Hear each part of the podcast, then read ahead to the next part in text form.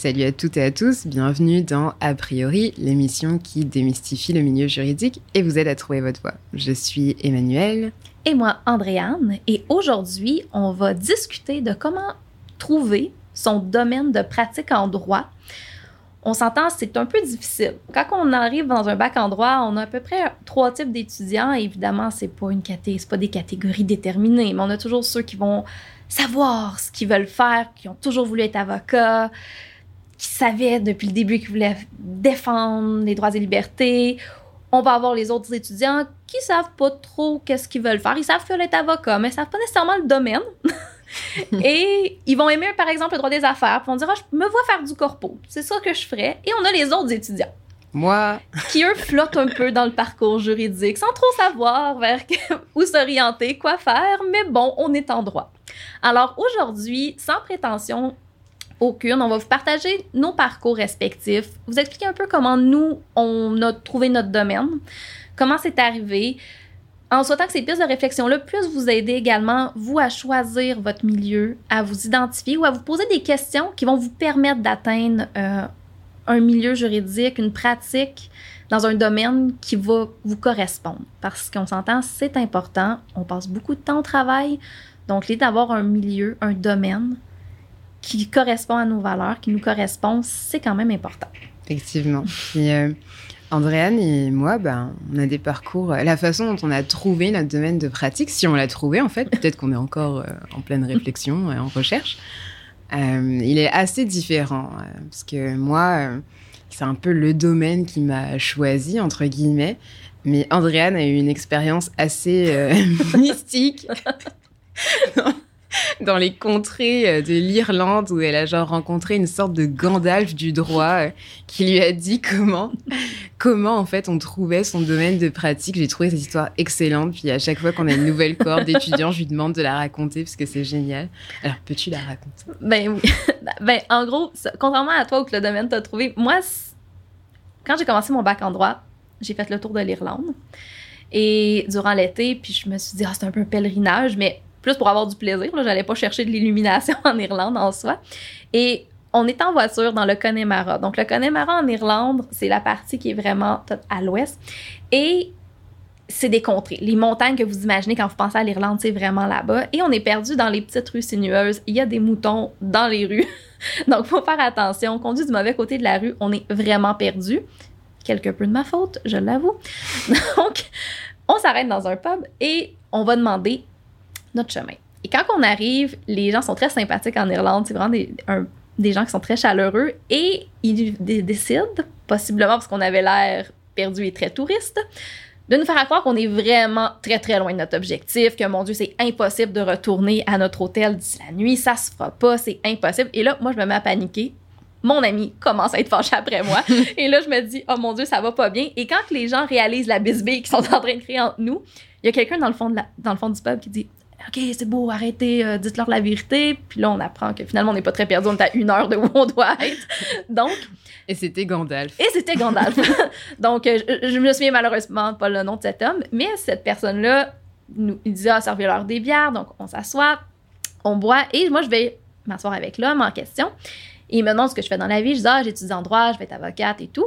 Et là, il me dit, ah, il dit, tu sais, qu'est-ce que tu veux faire? J'ai dit, bah, ben, moi, j'aimais également le droit des affaires, donc je me voyais faire du droit corporatif à l'époque. Alors je lui dis ça. Et là, il me regarde très sérieusement. Une personne que j'ignore son nom me dit Tu fais la mauvaise chose. C'est pas comme ça qu'il faut que tu fasses. OK. Donc, Mais à ce moment-là, tu savais qu'il était avocat ou? Je le sais pas encore. Et là, c'est là qu'il m'apprend que lui, ça fait plusieurs années qu'il est avocat, qu'il est à la retraite. Et il me dit qu'il faut se questionner sur à quoi on veut que nos journées ressemblent. Donc, à tous les jours, quels sont les lui me disait trois éléments, sont les trois éléments que notre pratique doit avoir pour qu'on soit heureux. Et ensuite, il faut avoir un domaine qui nous permet d'atteindre ça. Mm-hmm. Donc, je vais vous avouer, à l'époque, j'en avais pas tant fait un cas. Là, moi, j'étais en voyage. Donc, j'étais plus euh, à cet aspect-là. Puis, j'ai pas tant réfléchi à ça jusqu'à ce que j'arrive à l'école du barreau. Moi, à l'école du barreau, je n'avais pas de stage, euh, malgré la course au stage et tout. J'avais pas de stage quand j'ai fait l'école du barreau. je vous dis, je me suis trouvé un stage, tout a bien été. Donc, c'est pas la Bah, fin du monde. Heureusement, sinon, euh, tu serais ça. pas là, en fait, en train de nous parler. Exactement. Donc, euh, quand j'ai eu à choisir un. Après avoir passé l'école du barreau, je me suis dit, bon, là, il faut que je me trouve un stage. Je me suis, je me suis souvenu de cette personne-là et je me suis dit, bon, on va essayer, on va regarder parce que je m'identifiais pas vraiment dans rien. Je, je savais pas ce que je voulais faire vraiment. Je savais plus ce que je voulais pas faire. Ouais. Et je me suis mis à me questionner qu'est-ce qu'il me faut? Et moi, je suis arrivée avec la conclusion que la relation d'aide, c'était essentiel pour moi. Donc, moi, je devais être en contact avec des gens, je devais parler avec du monde, c'était Mhm. vraiment important. Je voulais plaider. Moi, c'est quelque chose que je voulais. Je voulais être à la cour souvent, je voulais pouvoir aller devant des juges et tout ça. Mhm. Mais pourquoi Attends, je voulais juste te couper. Pourquoi est-ce que tu voulais plaider? Genre, qu'est-ce qu'il y avait euh, derrière cette envie, tu vois, de plaider? Est-ce que c'était juste parce que, euh, voilà, t'avais vu euh, des films, euh, des émissions, tu sais, euh, moi, j'ai fait beaucoup de concours de plaidoirie pendant mon parcours. Mm. Euh, j'avais fait la simulation des Nations Unies, j'avais fait le, Le Pictet. concours le Pictet, où on s'est rencontrés, le concours Jean Pictet, et j'avais également fait euh, le concours Laskin. hmm. Donc, moi, la plaidoirie, ça a toujours été quelque chose dans lequel je m'identifiais, que je considérais que j'excellais. Donc, euh, c'est quelque chose que j'aimais particulièrement faire. Euh, j'aimais le thrill d'être devant le juge, le- le- l'anticipation. Mhm. Aujourd'hui, je dirais que c'est moins présent qu'à l'époque quand j'ai choisi mon domaine de droit, mais c'est quelque chose qui me parlait beaucoup à l'époque, Mhm. dans lequel je m'étais identifiée, puis que j'avais fait toutes mes expériences que j'avais fait à l'université étaient beaucoup orientées autour de la plaidoirie. Donc moi, dans ma tête, c'est quelque chose qui me correspondait énormément, puis que je voulais retrouver dans ma pratique. Et l'autre chose que je voulais retrouver, c'était, euh, je voulais pas que mes journées se ressemblent. Moi, j'aimais pas, je voulais pas rentrer au bureau puis savoir que j'allais, par exemple, réviser un contrat ou réviser quelque. Il fallait que ça change. fallait que je sois à la cour, fallait que je sois en recherche, fallait après ça que je rencontre un client ou après ça que je rédige une procédure. Moi, c'est ce que je voulais que ma pratique m'apporte. Je voulais pas faire la même chose parce que je suis quelqu'un qui se tente rapidement de faire la même chose. Ouais, c'est clair, ça, ça peut être lassant euh, de toujours avoir à faire les mêmes tâches. Moi, à part si t'es quelqu'un voilà, de très routinier et qui Mais adore euh, savoir tu exactement ce qu'il va devoir faire et euh, avoir une certaine routine au travail. Tu peux très bien t'épanouir en ayant cette routine-là. Mais bon, pour toi, c'est pas Exactement. le cas. Ben, moi, c'était pas le cas. Alors, euh, en me questionnant beaucoup, puis autour de moi, moi, j'avais été beaucoup mis en contact avec plusieurs avocats de différents milieux de quand j'avais été euh, adjointe juridique. Mhm. Donc, ça fait quand même un bon 10 ans que j'évoluais dans un milieu juridique quelconque, que ce soit international ou non, quand moi j'avais fait mes études en droit. Donc, j'avais quand même une idée relative de certains domaines. Mhm. Et le droit familial s'est un peu imposé de lui-même, principalement à cause de la relation d'aide.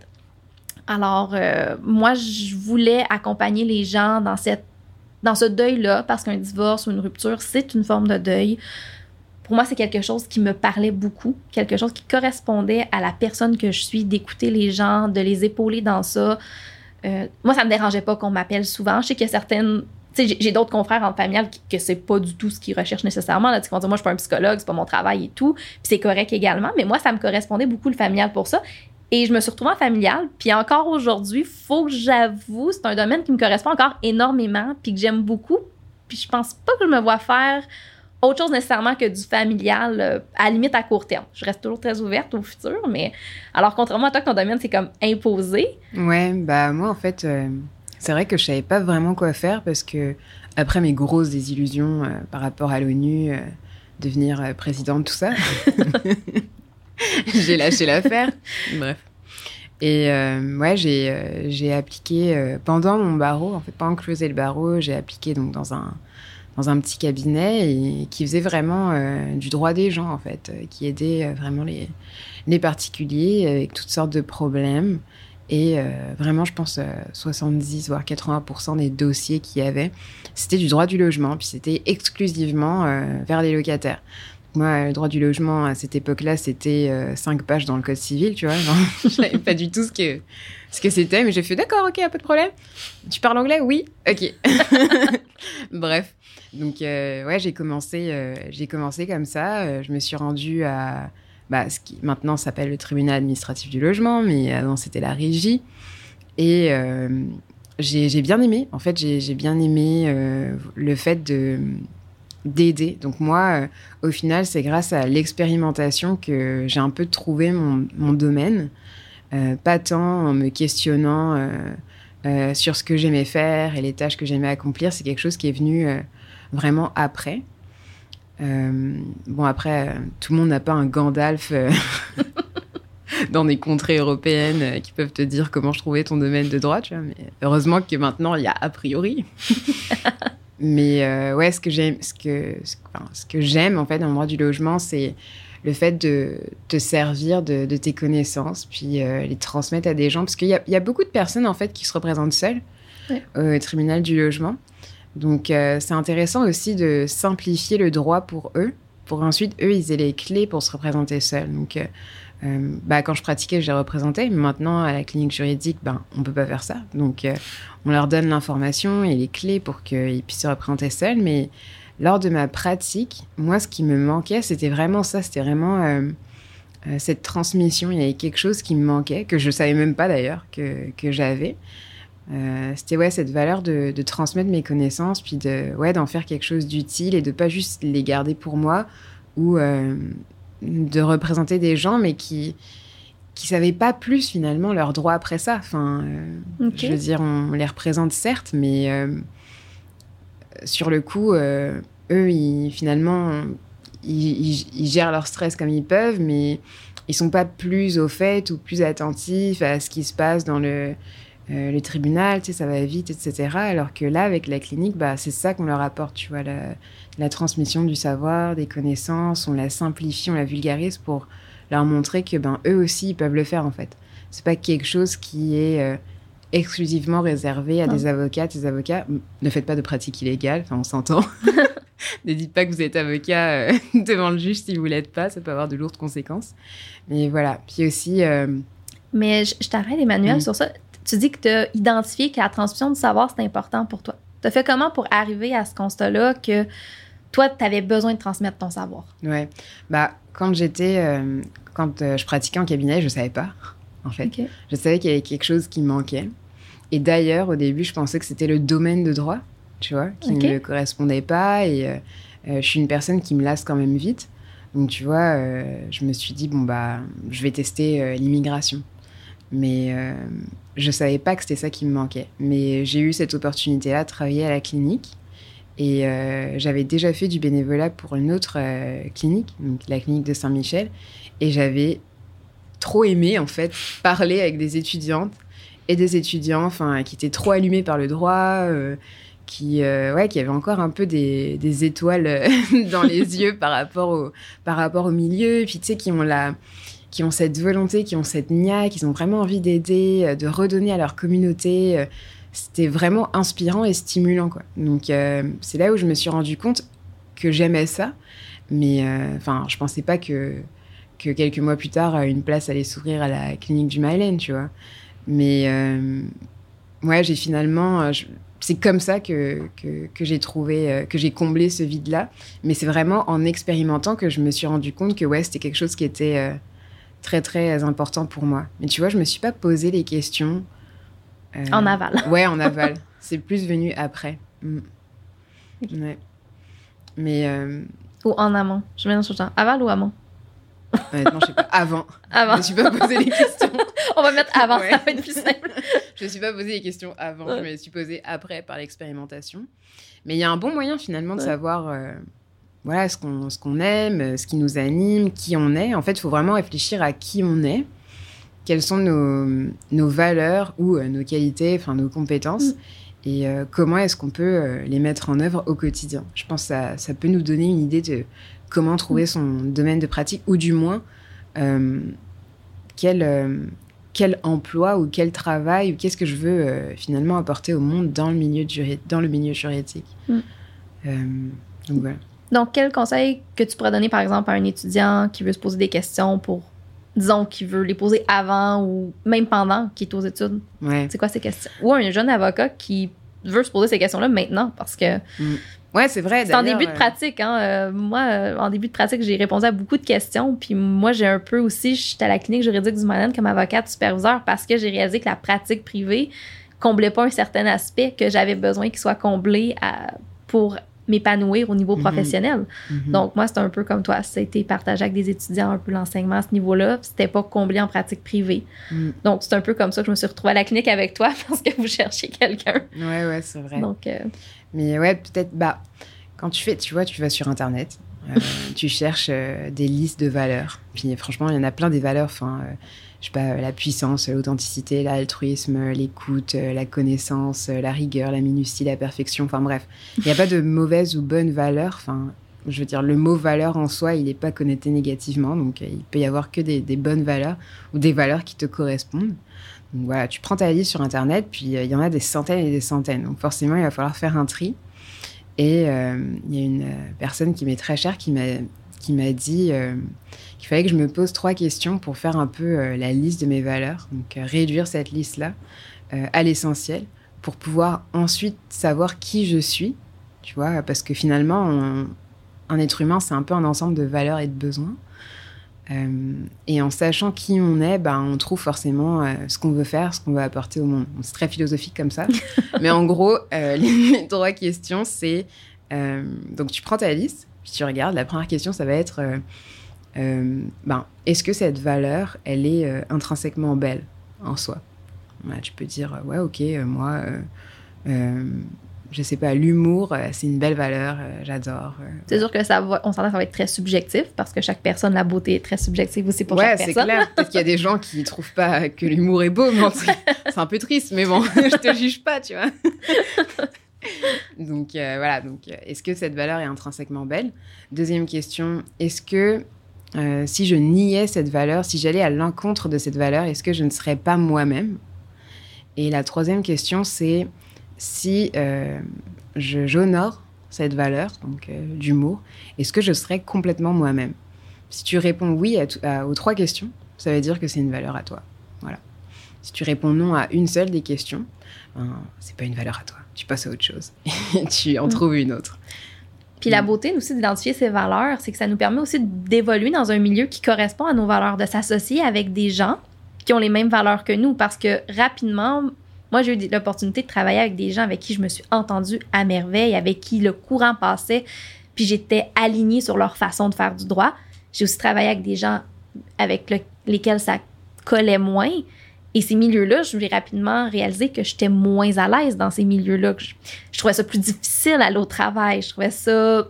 Il y avait toujours des, des choses qu'on me demandait de faire, des fois que j'avais un conflit intérieur ou que j'étais pas à l'aise. Donc, je pense que c'est vraiment important d'identifier ces valeurs. Mm-hmm. Et au-delà de ça, moi, si je peux donner un conseil que moi j'avais eu, on m'avait posé la question pour identifier, tu sais, je vous ai tantôt, bon, les trois choses que on veut que notre journée, à quoi notre journée va ressembler. C'est plus relativement aux tâches, tu sais, aussi un peu, quelque peu, là. Euh, moi, je m'étais fait poser la question, c'est quand la dernière fois que tu as eu du plaisir au travail?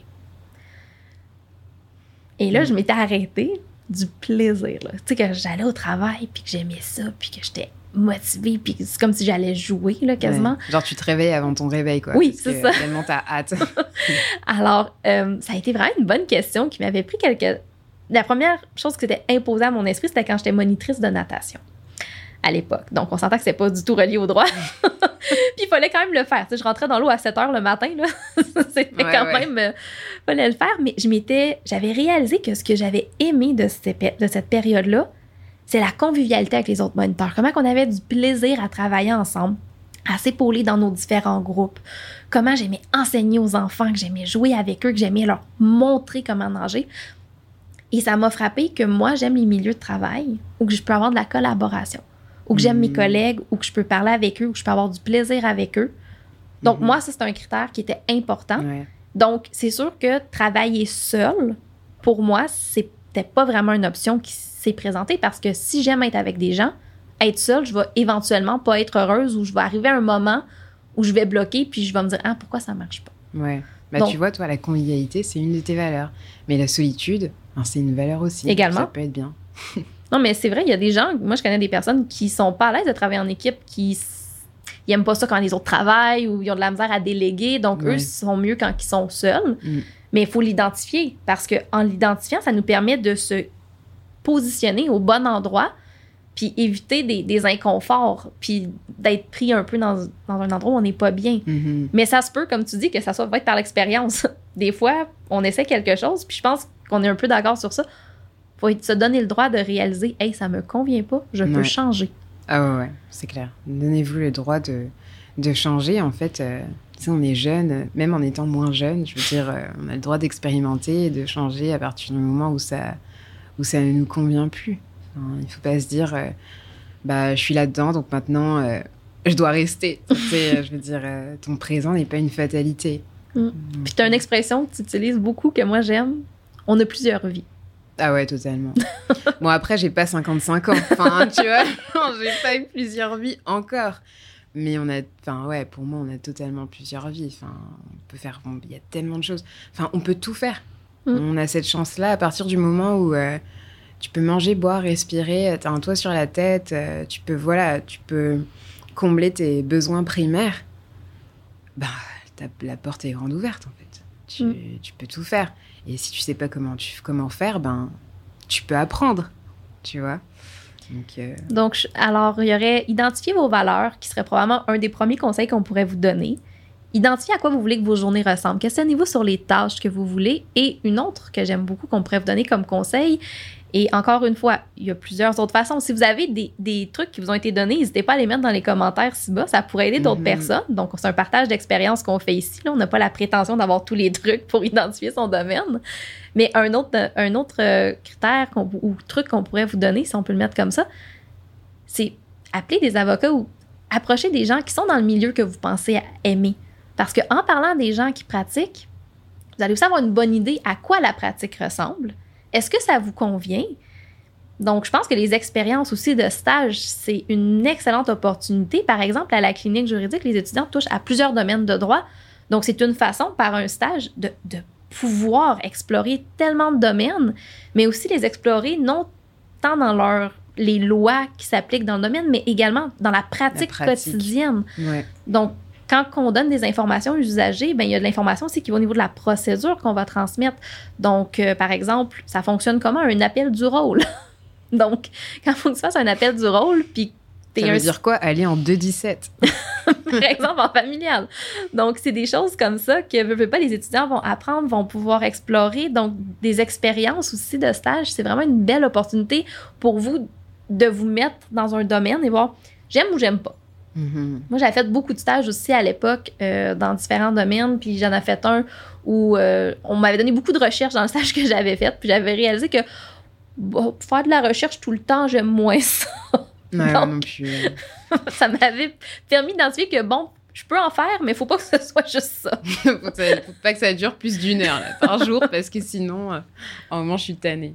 Mais ouais, c'est vrai. Mais tu sais, je pense qu'il y a, en, en- en nous écoutant, nous-mêmes, parler, tu vois, il y a une question qui me vient, c'est les gens pourraient se demander, mais ouais, mais ok, vous dites euh, les valeurs, etc., nos besoins, euh, c'est bien tout ça, mais euh, il peut y avoir en fait plein de valeurs qui correspondent à bah, tous les domaines de pratique. Comment on fait pour savoir quelle valeur va avec quel domaine de pratique? Puis comment on fait pour connaître tous les domaines de pratique?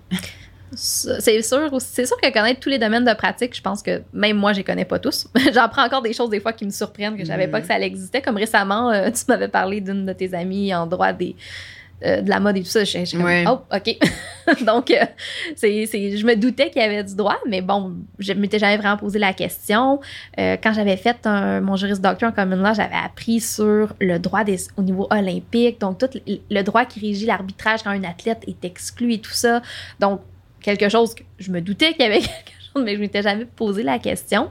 Alors, je crois que la première chose à faire, si ça correspond à plusieurs domaines, quitte à approcher des gens dans les différents domaines, voir un peu plus est-ce que, ça me- est-ce que j'aime plus un ou l'autre, et au final, ça va être des essayés. Mhm. Essayer. Est-ce que ça me convient, ça me convient pas? Puis je pense que c'est pas mal euh, comme ça que ça paraissait erreur. Il n'y a pas de solution. T'sais, moi, j'ai été chanceuse quand même. Je suis tombée sur un domaine que j'ai cru qu'il allait me correspondre et qui me correspond. Je sais que c'est pas tout le monde qui a cette chance-là non plus. Mhm. Donc, ça peut arriver.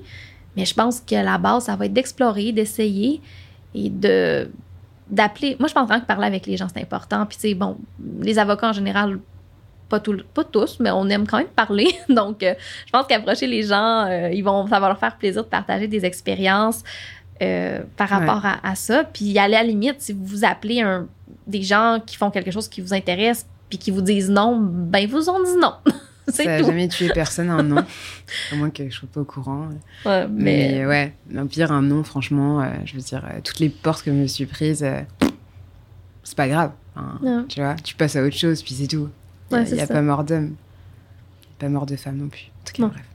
Mais euh, dernière chose, je pensais au fait, tu vois, parce qu'on on, veut vraiment sortir des cases. Et euh, je pensais au fait que, tu vois, on dit telle valeur va avec tel domaine de pratique. Mais en fait, c'est pas complètement vrai. On peut aussi euh, connaître le domaine dans lequel on veut pratiquer, mhm. mais que la façon dont les personnes le pratiquent euh, sont pas nécessairement, euh, nous correspondent pas forcément, tu vois, sont pas forcément nous. Ben, toi-même, tu peux décider de le pratiquer autrement, tu vois. C'est pas parce que euh, il y a plein, bon, tu dois respecter les procédures, bien sûr, mm. tu dois respecter la loi. Je dis pas être contre la loi, mais toi-même, tu peux vraiment façonner ta pratique à ton image. Donc, par exemple, si tu es une personne qui est très à l'écoute, et euh, voilà, qui veut passer beaucoup de temps à parler avec son client, qui euh, parfois sort un peu du cadre euh, juridique, ben c'est ok aussi, tu vois. C'est bon après il y a toutes des questions de honoraires, etc. Mais dans tous les cas, tant que tu es clair avec ton client, normalement, il ne devrait pas y avoir de problème.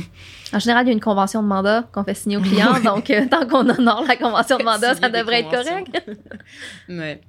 Donc euh, voilà, si tu es quelqu'un euh, voilà, qui, qui, rit beaucoup, euh, qui peut pas faire deux phrases sans faire des jokes, c'est possible. Bon, après, tu peux aussi tomber devant un juge qui aime pas trop tes blagues. Enfin, quand tu es en train de plaider, il faut aussi garder un minimum de sérieux. Mais avec tes clients, tu as le droit d'être ouvert, tu as le droit d'être toi-même et ouais, d'avoir une pratique qui est pas genre psycho-rigide. Mm. Voilà. Puis peut-être qu'il y a un exemple qu'on peut donner. Euh, souvent, le droit corporatif, on se l'imagine dans les gros cabinets avec ah c'est on révise des contrats et tout. Puis bon, je, je, j'en parle, j'ai rien contre ça du tout. Mais il y a des gens aussi qui vont aimer le droit, mais ça va être plus avec les PME. Fait que ça va être aider les gens à bâtir leur compagnie, qui est un peu différent de la. Tu sais, c'est du droit des affaires, mais fait différemment. Donc chaque domaine, dans chaque domaine, il y a des façons très différentes de le pratiquer.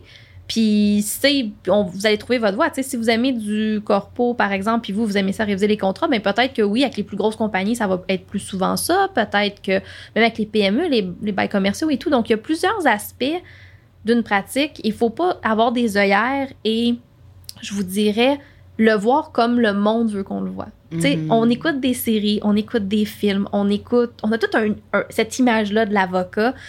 Euh, par le reflet que la société nous le renvoie. Et on a tendance des fois à se mettre nous-mêmes nos œillères et faire bon, ben si je fais du corpo, ça va être ça. Alors que il y a autant de façons probablement de pratiquer le corpo qu'il y a d'avocats. Donc, c'est à vous aussi de créer un peu votre façon de le faire, puis de le voir, puis de peut-être l'adapter en fonction des différents aspects qu'il y a dans la pratique. Donc, ne pas se fermer, rester très ouvert à comment le pratiquer. Euh, moi, par exemple, en droit familial, bon, on pourrait penser qu'on fait des divorces, puis c'est ça, puis j'ai réalisé la panoplie de services qui existent, de lignes téléphoniques, d'aide, les différents aspects du domaine qui, sont présents et c'était loin de juste être je fais des divorces, mais ça pourrait être aussi je fais des divorces, si c'est ça que vous aimez. Donc, il y a autant de façons de faire ça. Il y avait aussi la représentation au niveau des enfants que j'ignorais qu'il y avait à l'époque. Donc, on apprend aussi dans le domaine, en étant plongé dans le domaine, on découvre aussi les possibilités que ce domaine-là nous mmh, offre. Donc, je pense, comme tu l'as si bien dit, on peut aussi adapter un domaine à qui on est, mais pour ça, il faut savoir qui on est. Exactement. Donc, on en revient aux valeurs, aux besoins. Alors, je pense que si on peut vous donner des conseils, si on peut les résumer rapidement, euh, peut-être pour vous, là, parce qu'on a parlé quand même longtemps. Donc, identifiez vos valeurs, qui vous êtes. Identifiez les tâches que vous aimez faire dans une journée afin d'identifier à quoi vous voulez que vos journées ressemblent. Donc ça, je pense que c'est un autre aspect important. Mhm. Contactez des gens qui sont dans le domaine, faites vos explorations et le quatrièmement, je pense que ce serait essayer. Ouais, expérimenter. Ne fermez aucune porte. Répondez à toutes les opportunités. Au pire, si vous aimez pas, ben maintenant vous savez que vous aimez pas. C'est ça. Donc euh, savoir ce qu'on n'aime pas, c'est très bien aussi pour euh, restreindre euh, la liste et trouver trouver notre voie finalement. Donc euh, voilà, je pense que ça complète. ça complète l'épisode d'aujourd'hui. Alors, on va se retrouver mercredi prochain avec un autre épisode. Mhm, merci. En attendant, euh, si vous avez aimé, mettez-nous un thumbs up. Euh, n'hésitez pas à nous écrire en commentaire. On adore vous lire. On essaie de répondre à tout le monde. Alors voilà, donnez vos conseils, vos suggestions, vos questions aussi. On veut bien y, y répondre. Et voilà, partagez sur les réseaux sociaux. a priori, est une émission réalisée par le studio SF, co-créée et animée par Andréane Martel et moi-même, Emmanuel Moussa, et produit par la clinique juridique du Myland. Donc, merci, à la prochaine. Bye.